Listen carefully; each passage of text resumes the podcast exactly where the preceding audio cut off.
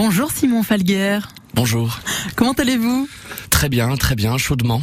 Effectivement, pendant toute la durée du festival, nous recevons à 16h30 ceux qui font le IN d'Avignon. Ils viennent nous parler de leur travail. Et aujourd'hui, premier invité, l'acteur, dramaturge et metteur en scène Simon Falguer. Bonjour, vous présentez au Festival d'Avignon votre pièce, Le Nid de Cendre, une épopée théâtrale divisée en sept parties qui racontent l'histoire de deux mondes. Lesquels alors, euh, le, Nid de Cendre, donc, c'est une épopée théâtrale qui parle d'un monde coupé en deux, comme une pomme coupée en deux, en deux mondes un monde qui ressemble au nôtre et dans lequel on suit un, jeune couple de classe moyenne qui abandonne leur enfant, leur nourrisson Gabriel, au pied d'une roulotte de comédiens pendant qu'il y a une grande révolution. Euh, il y a un grand incendie sur tout le pays. Et puis il y a un autre monde qui est un monde de contes avec des rois, des reines, des princes et des princesses. Et on suit deux héros, un héros et une héroïne qui s'aiment sans se connaître et qui font des odyssées pour tenter de se retrouver et par leur réunion sauver les deux mondes en péril. Simon Falguer, le Nid de Cendre est un des événements phare de cette 76e édition du Festival d'Avignon. 17 comédiens, 56 rôles, plus de 200 costumes et alors attention, 13 heures de représentation. Un spectacle passé sous le signe de la démesure. Racontez-nous comment est né ce projet. Ah, c'est une aventure au long cours. C'est une pièce que je travaille depuis maintenant plus de 7 ans. Euh, c'est né au départ dans une école, euh, à la classe libre des cours Florent. J'avais à l'époque donc 25 ans, j'ai 33 ans maintenant.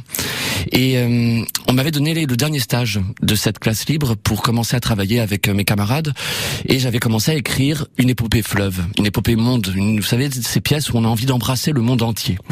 je, je, rêvais de faire ça une fois dans ma vie. Et grâce à la rencontre de jeunes acteurs et de jeunes actrices exceptionnelles, j'ai pu m'y lancer. Et puis ensuite, bah, ça a été un, ça a été un parcours du combat pour réussir à, à financer et puis à tenir les acteurs sur une aventure aussi longue.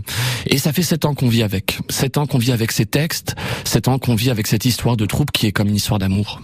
Qu'apporte ce format de 13 heures à l'histoire par rapport à un format traditionnel entre guillemets? Eh bien, je crois que je crois que les longs formats déjà sont des formats qu'on ne peut connaître véritablement qu'au Festival d'Avignon quasiment. Euh, c'est grâce au Festival d'Avignon qu'on peut faire des formats de cette amplitude et d'une certaine façon, je pense que ce sont des formats éminemment théâtraux. Et je crois aussi que ce sont des formats très populaires. Ça peut faire peur au départ, 13 heures. Mais nous, le théâtre que l'on défend, c'est un théâtre d'histoire. C'est un théâtre qui raconte une histoire. Donc il y a des entractes, évidemment, c'est pas 13 heures d'affilée. Et puis à chaque fin de partie, on a envie de savoir ce qui va se passer. On a envie de rester pour savoir ce qui va advenir des différents personnages. Et, et donc du coup, c'est presque comme une série aussi.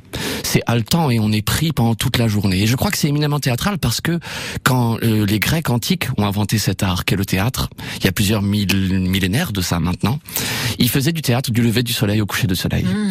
Et ce n'est pas pour rien. Je pense qu'ils avaient pensé à tout, les Grecs. ce n'est pas pour rien parce que euh, ce qui se passe quand on fait du théâtre pendant si longtemps, c'est que tout d'un coup une communauté se crée.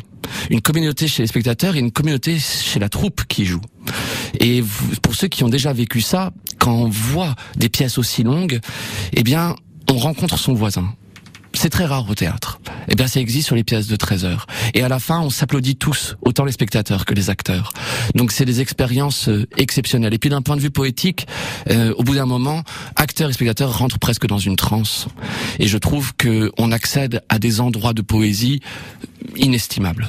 C'est une vraie rencontre que vous proposez, euh, la rencontre des comédiens, mais aussi la rencontre de nos voisins dans la salle. Une vraie expérience, en tout cas, ça s'appelle Le Nid de Cendre. C'est un mélange de drame, de rire, euh, à découvrir du 9 jusqu'au 16 juillet à 11h à la Fabrica. Ça démarre à 11h, ça se termine à minuit. Parfait. Vous restez avec nous, on continue de parler de ce nid de cendres juste après REM, Shiny Happy People. Bienvenue sur France Bleu Vaucluse, vous êtes dans l'Happy Hour entre 16h et 19h. Oh, c'est seulement 3 heures chez nous, écoutez.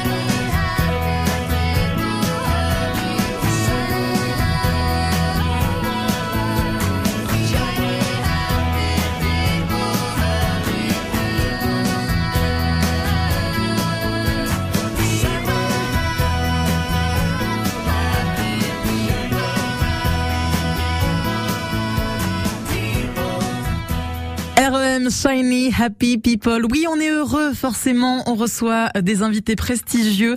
Cet après-midi, nous faisons la part belle au festival In d'Avignon. Le Nid de Cendre, c'est la pièce de théâtre Fleuve dont on parle avec vous, Simon Falguière. Sept ans pour la mettre en place.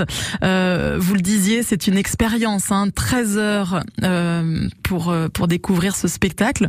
Comment avez-vous réussi à diriger votre troupe de comédiens tout au long de ces années de travail?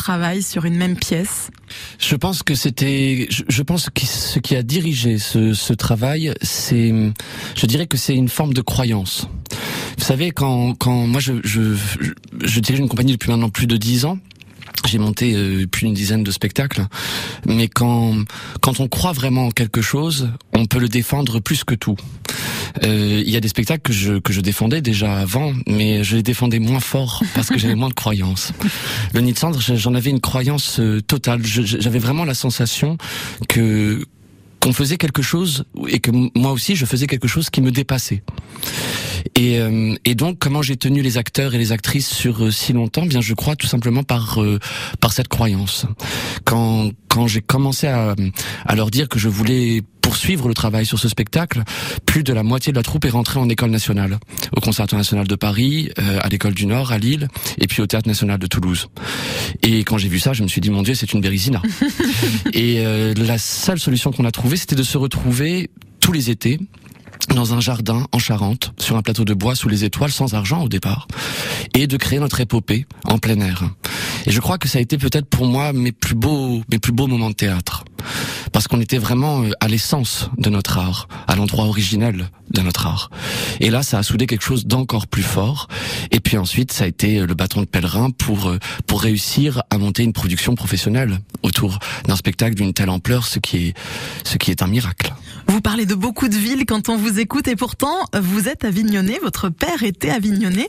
Euh, quel est votre plus lointain souvenir du festival d'Avignon ou celui qui vous a particulièrement marqué? Alors, ce n'est pas tout à fait vrai. Je ne suis pas avignonné. je suis, je suis normand. non, non, mais c'est important parce que la Normandie est vraiment attachée à mon cœur. Euh, je suis normand, je suis hébroïcien. C'est joli, c'est les habitants d'Evreux. Et euh, mais mon père est avignonné. Mon père est avignonné et mon père a 84 ans. Ce qui veut dire qu'il a découvert le théâtre dans les années 50 avec Jean Villard. Mon père est fils de commerçant commerçant du centre-ville d'Avignon. Et quand il a 14 ans, il voit Lorenzaccio avec Gérard Philippe dans la cour d'honneur pour ce qui s'appelait à l'époque pas le Festival d'Avignon, mais la Semaine d'Art. Et, euh, et il est bouleversé. Et parce qu'il y a ce choc, il décide de faire du théâtre, puisque mon père a fait du théâtre. Ensuite, moi, j'ai grandi euh, dans les jambes de mon père. Euh, j'ai vu toute mon enfance des répétitions. J'ai voulu faire cet art. Et maintenant, de revenir à Avignon, euh, alors que mon père a 84 ans, mon père est revenu vivre à Avignon pour ses pour ses vieilles années. Moi, de revenir à Avignon avec cette pièce qui est quand même pour moi, pour l'instant, l'œuvre de ma vie, euh, dans le, le nid de, de ma passion, euh, c'est quelque chose de bouleversant. Et comme mon père est avignonné, nous avions encore une maison de famille ici, euh, j'ai pu voir tous les festivals d'Avignon depuis mes six ans. Je n'ai jamais raté un festival. Incroyable. Et donc c'est toute ma culture théâtrale. C'est le festival d'Avignon. Donc c'est, pour moi, c'est quelque chose d'une d'une, c'est une décharge émotionnelle que d'être ici. Dans vos interviews, vous faites souvent le lien entre le lexique théâtral et celui du dessin. Euh, qu'est-ce que cela vous apporte? Eh bien, je vais, je vais reparler de mon père une dernière fois. Mon père voulait que je sois peintre. Parce que je dessinais bien quand j'étais petit. Et donc, à tous mes anniversaires, euh, on m'offrait des tubes de peinture. mais je crois que ça ne, voilà, je ne voulais pas faire ça, mais en tout cas, le dessin est toujours resté quelque chose de très très proche de moi. Et mon rapport à la mise en scène et à la, et à la création de mes pièces est très relié au dessin. Je crois que mon rapport au dessin, c'est le lien le plus direct avec mon inconscient.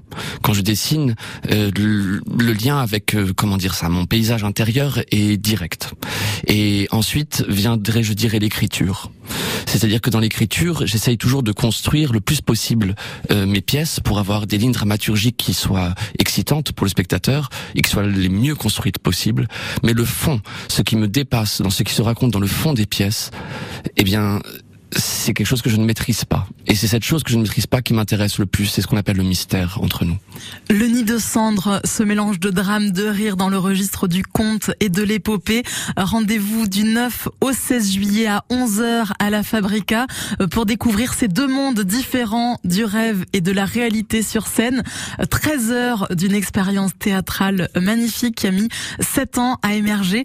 Merci beaucoup Simon Falguer d'être venu nous en parler. Merci beaucoup. À bientôt.